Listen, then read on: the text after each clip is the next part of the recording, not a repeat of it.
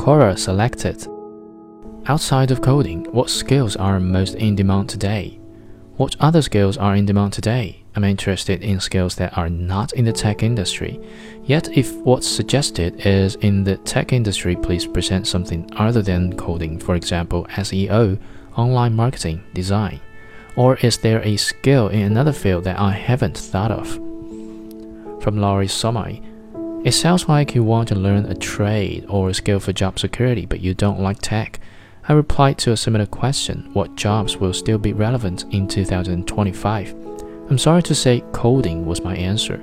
It's the language of now and will be in demand until the apocalypse wipes out the power grid and we're living like the folks in Walking Dead. If you are a millionaire or younger, leverage your nature fluency in social media and apply those skills towards a career in that. It's new enough that old people really can't compete. Everyone is trying to get eyeballs. Marketers and advertisers all trying to guess what the trend after Vine will be. My guess is live streaming apps. Social entrepreneurship is also a rising trend with people monetizing blogs and content, but I'm finding there to be a glut of repeating advice columns and variations on old tools. Evergreen jobs like plumbing, teaching, accounting will never go out of style, but you will be competing with people with loads more experience than you.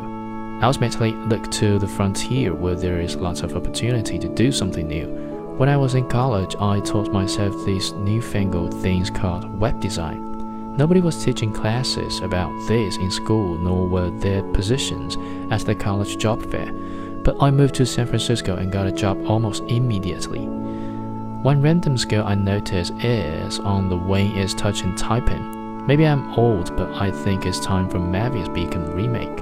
Hope this gives you a few non-tech ideas.